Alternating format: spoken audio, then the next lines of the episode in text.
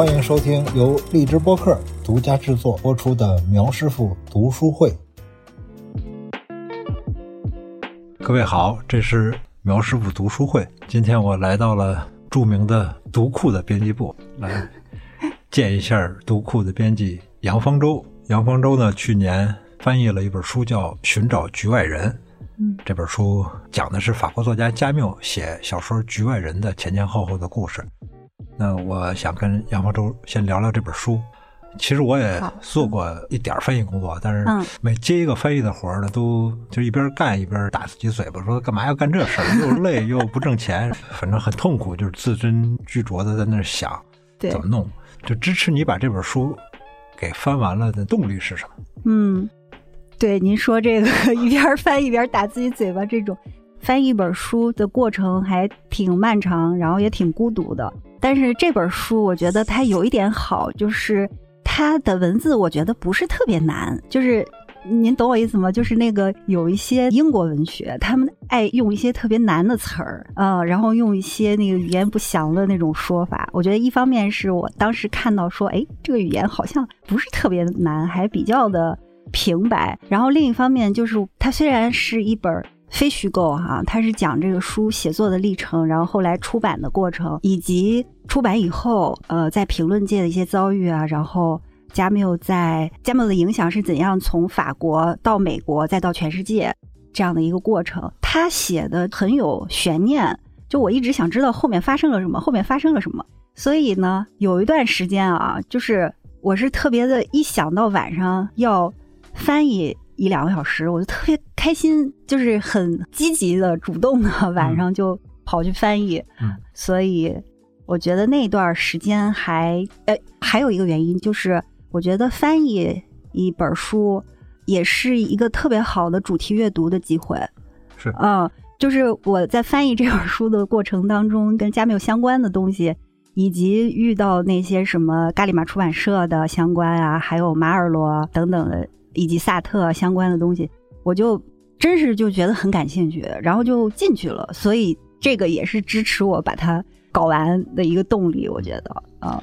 这是一本文学书，但又不像说是小说是那样，对对对，那么难难弄，真的是不是真的一个文学翻译，但是它是又是一本文学书的翻译，没错没错。那你对加缪有什么特殊的感情吗？对这个作家，我觉得还算是有特殊的感情，就是加缪属于我接触的比较早吧，但是比这个作者说的那种美国的中学生、法国的中学生一般的情况还是要晚。我是在。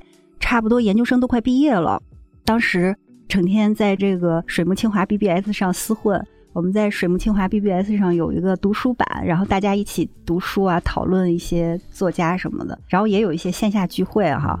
那个线下聚会当时是我整个研究生生涯最盼望的事儿，就是其他就事情提不起劲来，就是只有那些网友见面啊什么的才是我就是最爱干的事儿。然后其中有一个比我们都年长的，他其实是清华的老师，嗯，就是我们其实认识了很多年，也不知道他真名叫什么，教什么。我后来才发现，他其实教的事儿跟他读的这书没什么关系，他是一纯工科的那种教授。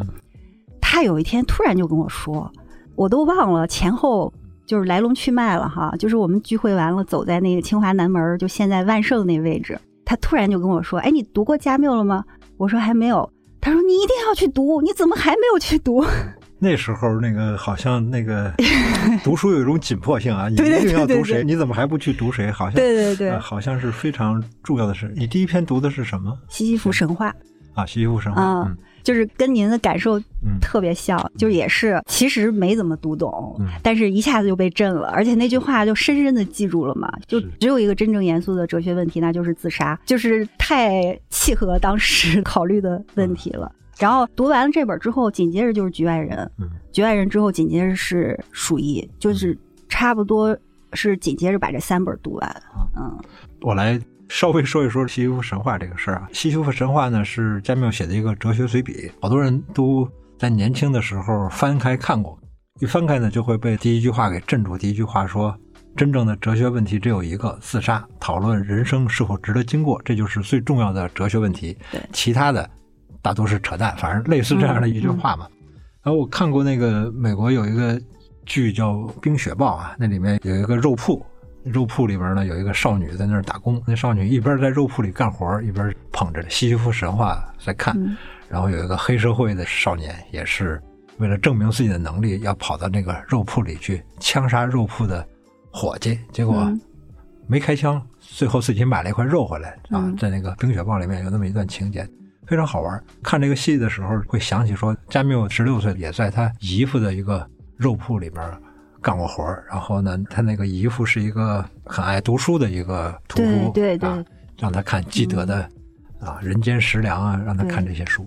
那这是挺好玩的，就是好多年轻人看这个加缪看局外人，看西服都会被第一句话镇住，然后看局外人的时候呢，也会觉得，哎，主人公莫尔索好像有点怪。你看的时候，你觉得他怪吗？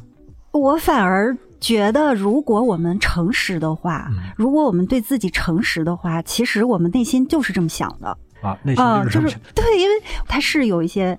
别扭的地方，尤其是当他的这种坚持的代价是付出生命的时候，可能我们很多人就不再坚持了。但是对于他，可能根本就没有意识到他是在坚持，而是他唯一的选择就是必须要说实话。他没有感受到的事儿，他就不说出来。但我当时还真没觉着他怪，就是我当时是觉得说，如果我们真的诚实的话，我们就应该是这样。嗯，而且比如说觉得那种。跟家庭相关的事儿，尤其是葬礼啊之类的，确实是个麻烦。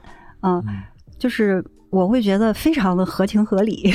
嗯 嗯，但是呢，我又必须得说，我其实从小都不是一个叛逆的，可能内心有那种，但是我肯定不会付出很大的代价，硬要对着干。所以呢，我看的时候，反而莫尔索其实是我没有能做到的那个我，就是我有的时候是这么想的，但是我做不到。因为我知道那个代价太大了，就是对我。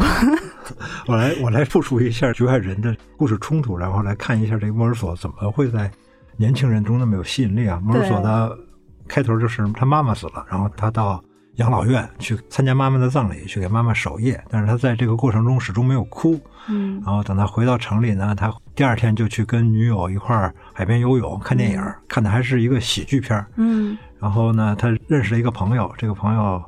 跟一些阿拉伯人有夙愿。嗯，有一天，莫尔索跟他的朋友在海边碰到了一群阿拉伯人，他完全就是一个，就跟那个你瞅啥呀？我瞅你咋地？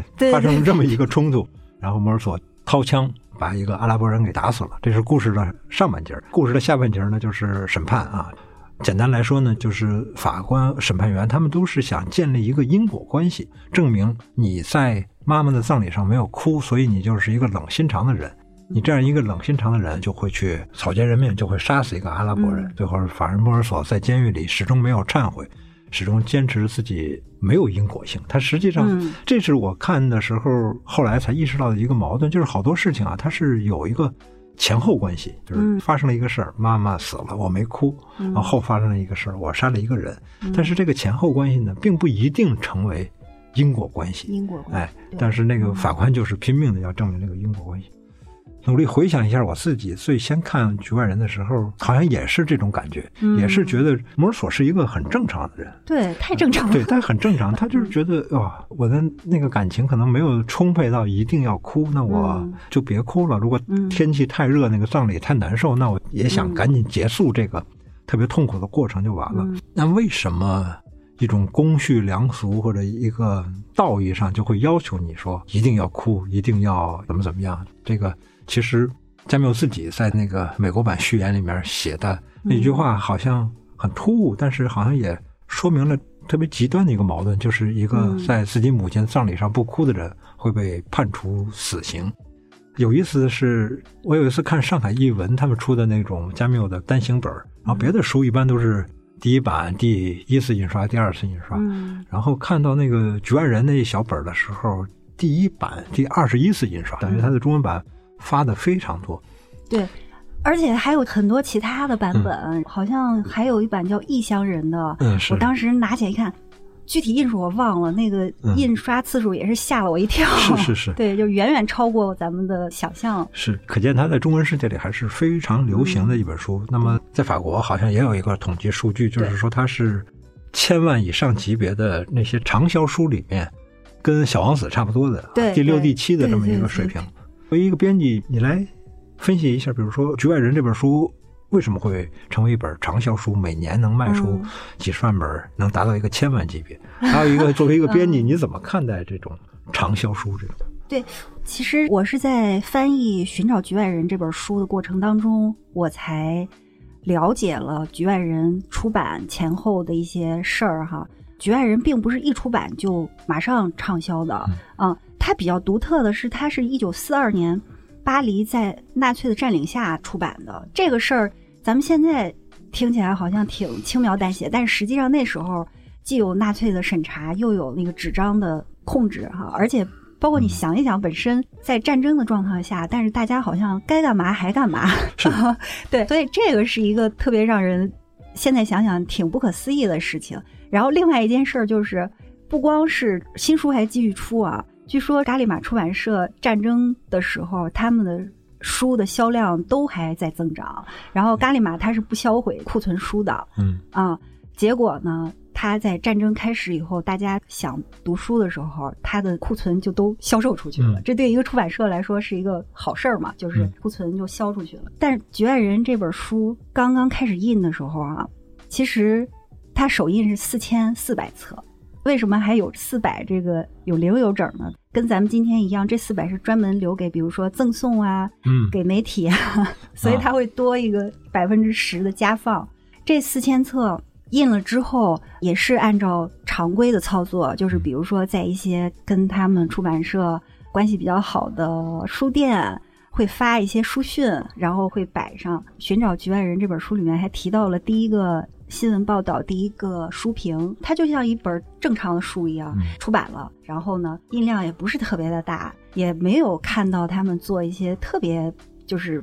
大肆宣传，宣传，呃，但是呢，慢慢的有一些反响，嗯，然后这本书的作者，他是那个美国耶鲁大学法语文学系的教授嘛，他认为《局外人》这本书能名垂青史，就做出重要贡献。他认为是萨特的那篇书评，嗯，就是《局外人》解说，呃，那篇书评，他觉着，因为萨特当时。萨特比加缪大个十几岁还是八岁？八岁大八岁，那个时候已经是文学界的，对他比加缪的名气要大。对，然后加缪在文学期刊上发表了一篇评论，而且评价是非常高，所以呢，就决定了他在法语文学史上应该是有地位。嗯。所以，根据这本书的作者的意见，就是说这个事儿本身就决定这本书可能是会畅销，会跟别的书不一样。还有一个，对，还有一个比较好玩的，也是这个书里讲的，就是当《局外人》这本书要翻译成英语的时候，嗯，是那个美国的科瑙夫出版社出的嘛。嗯其实一开始，科诺夫都不想要《局外人》，嗯，他不知道该怎么定位它，该怎么对，就是一本。在法国殖民地阿尔及利亚发生的一个法国人杀死一个阿拉伯人的一个故事，它跟美国人有什么关系？对它跟美国人有什么关系？而且它从篇幅上吧，又是一个比中篇稍微长一点的，算不上长篇。其实我估计那会儿的文学编辑也得想，一般的一个比较叫座的文学书，你得三四百页呀，然后怎么？嗯，一开始那编辑根本就没想要，但是他们的那个书探就告诉他说。这个人很重要，而且他下一部书特别好。他下一部书就指的是《鼠疫》。鼠疫。他说：“你要是拿下《鼠疫》，你必须得拿下他前面这个，不然的话，你是吧？就这个也是从编辑的角度，我也能理解。明白啊。然后最好玩的是，他们在美国出了这个书之后呢，克瑙夫的这个主编，他为了推《局外人》这个书，他发了一篇著名的软文。那篇软文把加缪定性为。存在主义者，嗯嗯，他就说这个是代表法国，嗯，学术艺术思想的最先锋，这个叫存在主义，就是反正时髦啊，这是最时髦的。然后他就用这么一个手段去推销这个文章，发表在 Bookseller 上，嗯，哎，是 Bookseller 还是什么？反正就是一个期刊上，对，然后就这样去，其实这是一个推广行为，我明白，啊。对，然后这几件事儿加起来呢，这个书慢慢慢慢就起来了。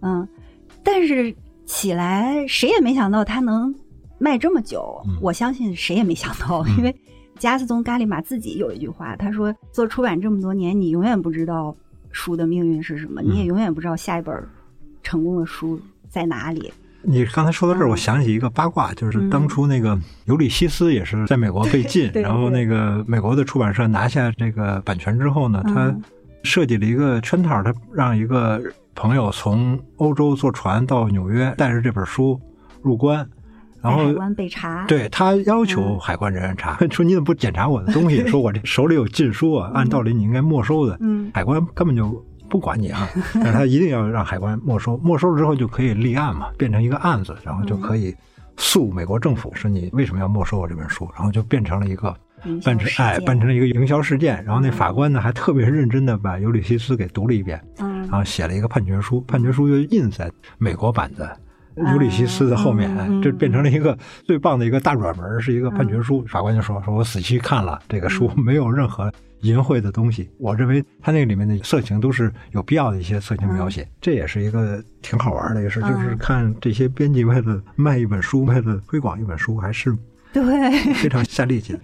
但你看这本书，它首印四千四，呃，慢慢的卖，但是有时候你看一本书，它也有特别好玩的命运。你看那个《鼠疫》哈，它是一九四七年出版，正好二战已经结束了，一出版之后呢，好像是。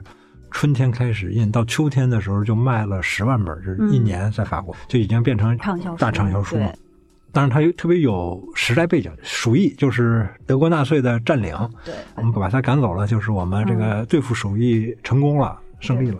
这个特好玩，正好是那个气氛造成了鼠疫的畅销。对，就这种背景的影响，好像持续到今天。比如说去年的时候，就会有很多人说啊，我要看看鼠疫，因为。疫情闹起来，只要有传染病啊，有疫情啊，人们都会想到加缪的《鼠疫》这本书，还会拿出来看看。哎，你怎么比较这两本书？你更喜欢哪本？你来比较一下。我先想说，其实不光是在中国，就这本书的这个作者爱丽丝·卡普兰说，当时疫情刚开始的时候，他在法国，法国的媒体也是让大家。去看鼠疫，你是说他在去年的时候？对对对，嗯，去年差不多二三月份，就是疫情刚刚欧洲那边热闹的时候，对对对，嗯，也是在法国就特别的火，就是加缪的热度确实一直挺热的，而且隔一阵儿就有一个事件又把它重新变成热点。然后鼠疫我也挺喜欢的，就是它确实跟局外人不一样啊。其实我第一次读加缪不久，后来很快就赶上了。零三年的那个非典，然后非典的时候，我又把它拿出来重读，就是也是一个 不免俗的一个，在瘟疫的时候再把它重读哈，就好像确实是在激励自己。但是他这个里头这种激励吧，我就觉得是一种，就是那个利厄医生，还有那个达鲁啊，就是他的那个革命者那个达鲁，就他们俩是那种。不为了做英雄的英雄，就是他们俩其实不是为了特别高尚的目标，而是说在这个时候你不这样做，还能做什么呢？嗯啊，我觉得就是这个事情，就这个态度还挺吸引我的。其实这个精神吧，我觉得能跟那个西西弗接上。嗯，就是你没有选择，你不推石上山，你还能做什么？而且既然你知道那个石头是要滚回来的。你与其哭哭啼啼的、很悲伤的每天，那你还不如很坦然的接受这个。就是我觉得《鼠疫》当中呢，有一种感觉是能跟西服神话接上。嗯嗯，这是我第一个就是还挺喜欢的感觉。然后第二个是因为我觉得《局外人》的主人公他虽然最后的时刻敞开了心扉啊，但是他确实还是比较呃，他就是自己。封闭，他就是封闭，他很多东西是自己，而且他坚信那些东西，他也是自己，他也不试图说服别人。但是鼠疫，我很喜欢的是所谓的那种男性的友谊，我不知道您怎么看哈。但是就是那种男性的革命的友谊，就特别吸引我，我觉得特浪漫，就是。革命吗？就是反正就是干一个事儿，就一起对付 对付一个命运，对付一种困境的那。就是这个列维医生和达鲁有一天晚上去那个海边游泳，而且他们去海边是要，他们也封城嘛，那城门是关上的，是不允许出去的。然后他们是要冲破那个宵禁出去，然后在海边游泳。哎，我觉得特别感动，就是。男性的友谊吧，是 一种很神往的东西。我看鼠疫其实是这个。去年闹瘟疫的时候，才真正从头看到尾，给他看完了的时候，因为他那个语调说的好听一点是冷峻啊，说的不好听一点显得特别单调乏味，它是一种有点报告体的那个劲儿，所以我以前老是看不下去。去年给他看完了，去年看完了之后呢，我倒是说。印象最深的是里面有一个，我都忘了他叫什么，是那个公务员。他一开始就写小说，然后到后来也是终于写完了小说的第一句话。对啊，其实整个过程之中呢，他好像就是说在琢磨自己的小说。当然，他一方面也在参与这个抗议斗争啊，但是一方面他也在写自己的这个作品。当然，一开始他写的时候是带着那个。找一些生僻词啊，对，多用一些形容词啊，形容词。对，到最后他慢慢的把这些生僻词和这种形容词都给改成一种特别直白简洁的语言。这其实有点像加缪戏剧化的来写一下自己的这种状态。我看完之后，简单来说，好像就是一个人该干什么就干什么啊，不要被外界的那种困难或者一个特别巨大的困境给弄得太。慌乱，嗯，哎，反正我从中汲取到的力量就是在这儿。如果你想写本书，或者是你 想干一个什么事儿，那么疫情来了，你应该更沉静的来对待自己的生命。我倒是的确能感觉到一种力量。有意思的是这样，就是其实你看加缪，他可以说年少成名，三十岁写完了这个《局外人》。挺成功的一本书，然后到三十五岁出了这个《鼠疫》之后，就简直是杰出青年代表，杰出杰那个文学家代表，去美国访问，变成畅销书作家，然后四十四岁就获得了诺贝尔文学奖。我有点迷信的想法，我老觉得就是一人太顺了啊，四十四岁就给了你一个盖棺论定的一个诺贝尔奖，给你压在那儿，嗯，所以他。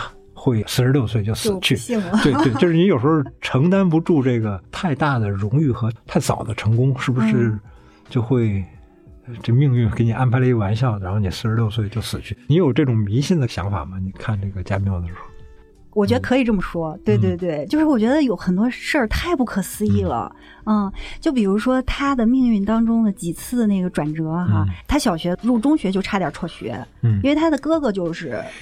辍学就去当工人了嘛？他辍学之前就是他的一个小学老师，嗯，叫热尔曼，热尔曼什么？对对对，就是去他们家就说这个孩子不能辍学啊！你看，就像他的保护天使一样的，在他需要的时候，这个人就出现了。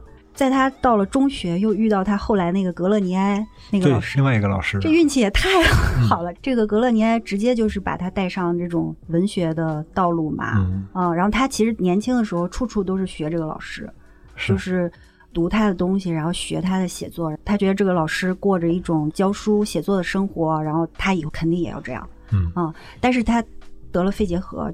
就没法当老师，因为他没法通过那个国家就是教师资格证的考试嘛。但是你看他后来写作上的运气也特别好，尤其是当他需要的时候，又出现了一个保护天使，就是那个皮亚，是他原来办报纸时候的同事？对对对，就是这个皮亚好几次拯救他，给他工作。他在那个阿尔及利亚。因为不能当老师，然后就打零工，身体也不好，他又要写作。这个时候，皮亚就过来办报纸，就给了他一份工作嘛，而且帮助他指导他写作。而且皮亚跟马尔罗是好朋友，是发小，嗯，所以也直接帮他写完了之后就能发表。是，这每一步都像给他安排一个天使，这真让人不得不 就挺迷信的，我觉得，嗯。然后皮亚包括后来战争开始了。他在阿尔及利亚又是报纸又办不下去了，又是皮亚。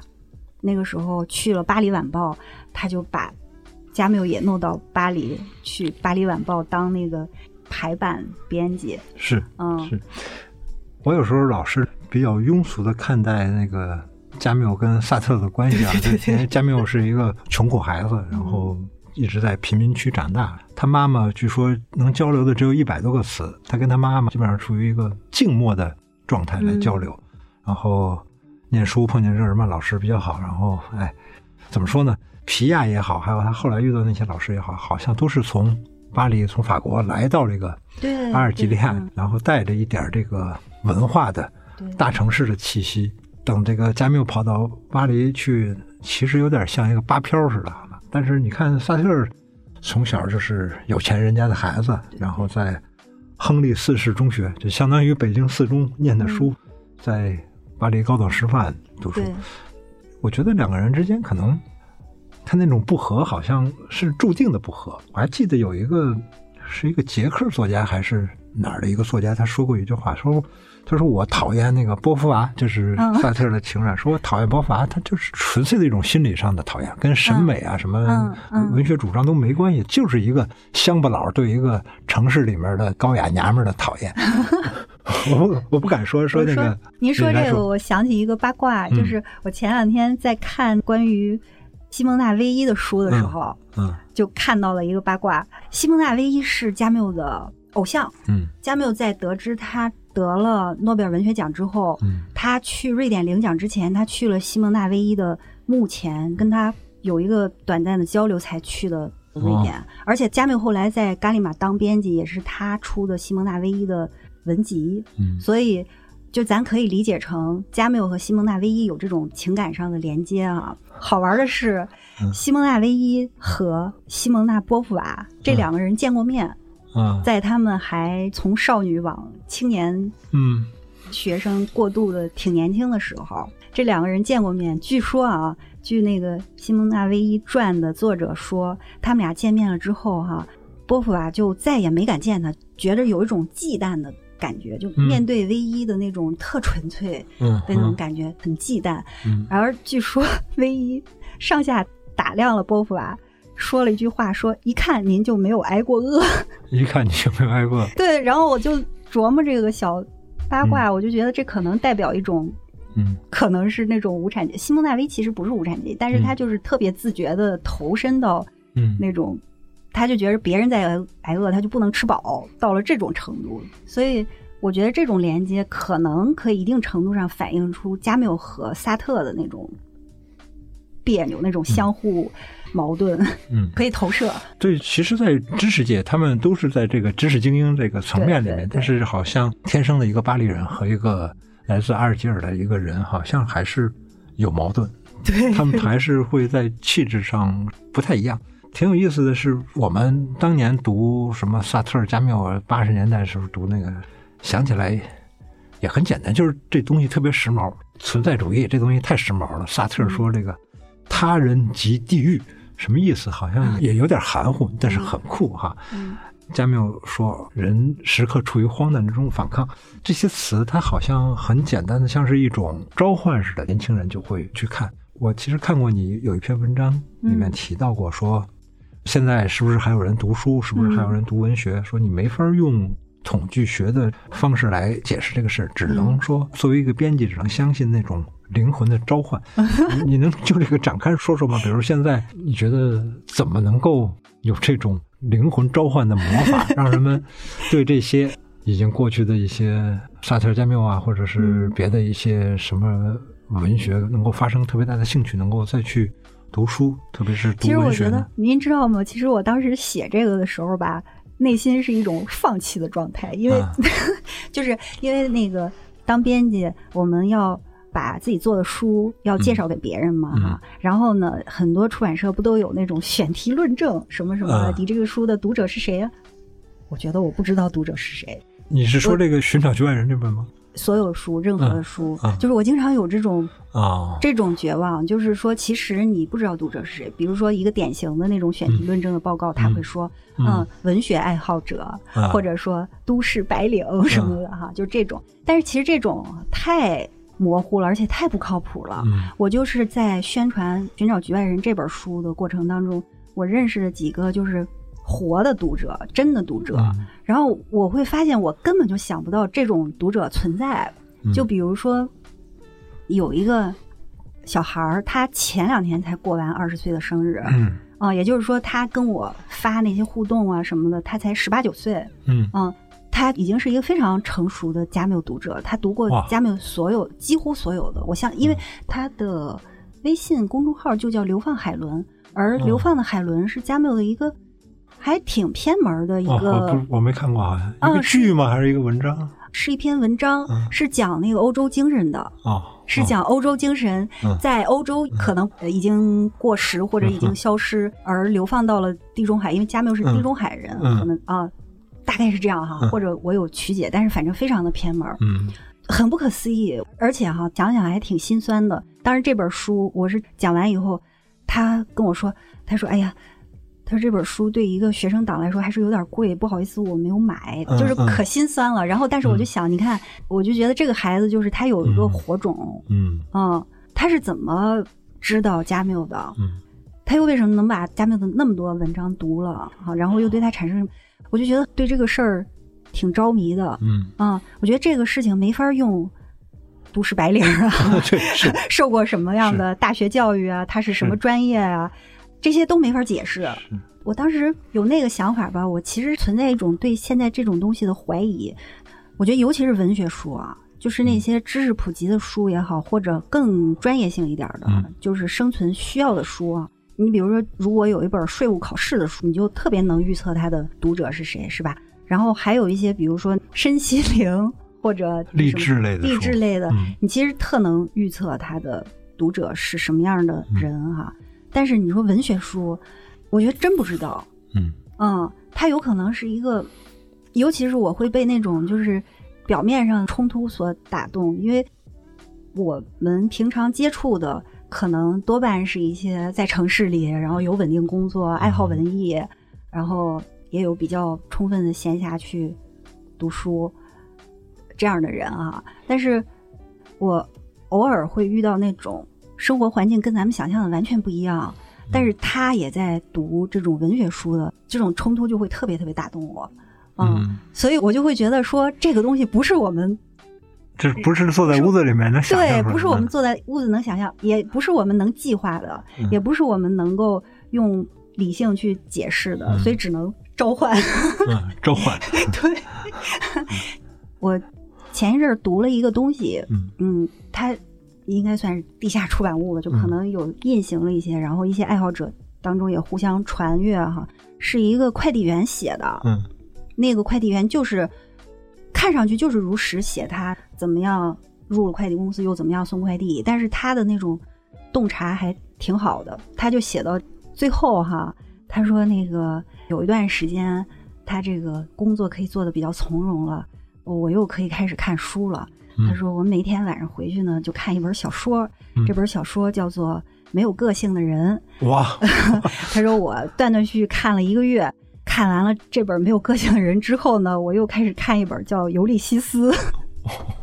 就啊，这太了不起了，太了不起！对啊，你说这种东西是怎么到他那儿的呢？他也没有交代前因后果，比如他也没有交代我前面还看过嗯什么啊，然后谁。”介绍我看了什么，然后我才知道了穆切尔，或者他也没有交代，但是他就是这样说，像一件非常自然的事情。